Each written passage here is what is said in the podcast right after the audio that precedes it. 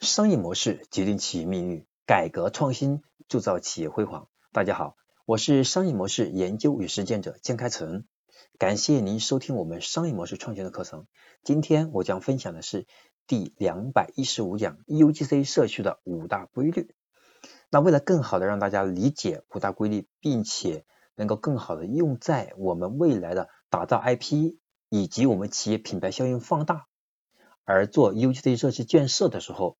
让我们的成功率更高，所以呢，我取了一些好听的名字，希望大家能够更好的记忆，并且真正的把它用在实践当中。第一个是叫成本元素定律。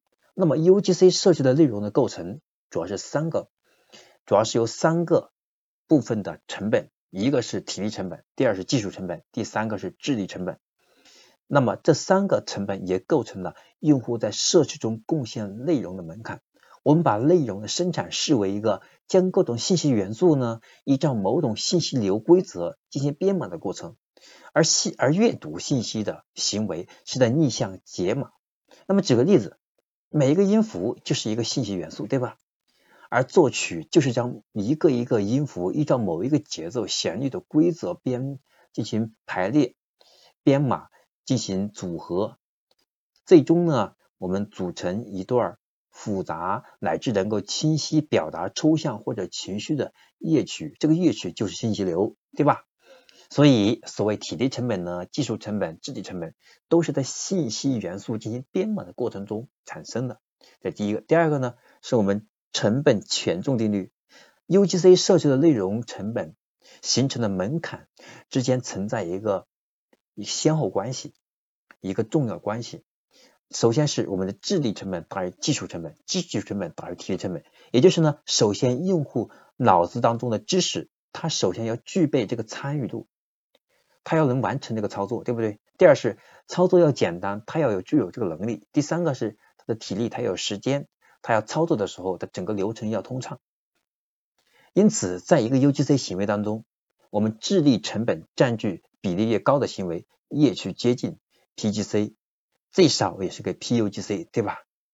所以在这在这个里头呢，我们的智力成本这个部分啊，还是非常非常重要的。第三个是叫存量定律。那么存量内容越多的内容类型，要比存量内容小的内容类型更容易去建设 U UGC 设计内容。因为现在的人很懒了，如果说我们什么内容都要去他去原创，对吧？要他去想。那么这个过程当中呢，这种参与度就会提升了，那么我们的，那么我们的用户的参与度就有所下降。第四个是叫贫穷定律，大家发现呢，我们在做 UGC 社区建设的时候，我们是很难通过这种方式短期能够让个人或者企业快速赚到足够的钱的。所以 UGC 首先是帮助我们去打造 IP，去打造品牌效应，让品牌效应放大。所以一开始如果想通过 UGC 来快速赚钱，那这个要慎重。第五个是叫我们的上升通道。那么社区的创建者应该要完全的去掌握能够帮助提供内容的用户，让他能够在在提供内容的内容多少以及它内容的含金量和价值，给他更好的这种上升通道，让他可以获得更多的权益。只有这样，他才有。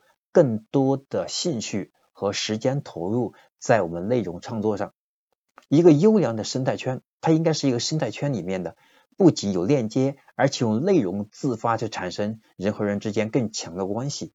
那么这也是我们 UGC 能够持续发展很重要的一个核心推动力。所以我们要想把我们 UGC 社区真正的去建设好，这五大规律，就希望能够给大家带来一定的启发性。也希望你或者你的企业能够通过 UGC 社区的打造，去帮你实现你的某一个目标或者达成某一个愿望。我是商业模式研究与实践者金开成，感谢你能够用心去聆听我们两百一十五讲的内容。那么下一讲两百一十六讲，我将会和大家分享的是如何让海报三秒唤起我们的用户消费力。这一讲会告诉大家，人是如何快速的三秒之内是唤醒他的消费行为的。好，今天我就讲到这里，感谢您的收听，希望你能够把今天的内容分享到你的微信朋友圈、微信群或者微博，让更多的朋友因为你的分享和你一起共同成长。好，再次感谢你的分享和学习，我们下一讲再见。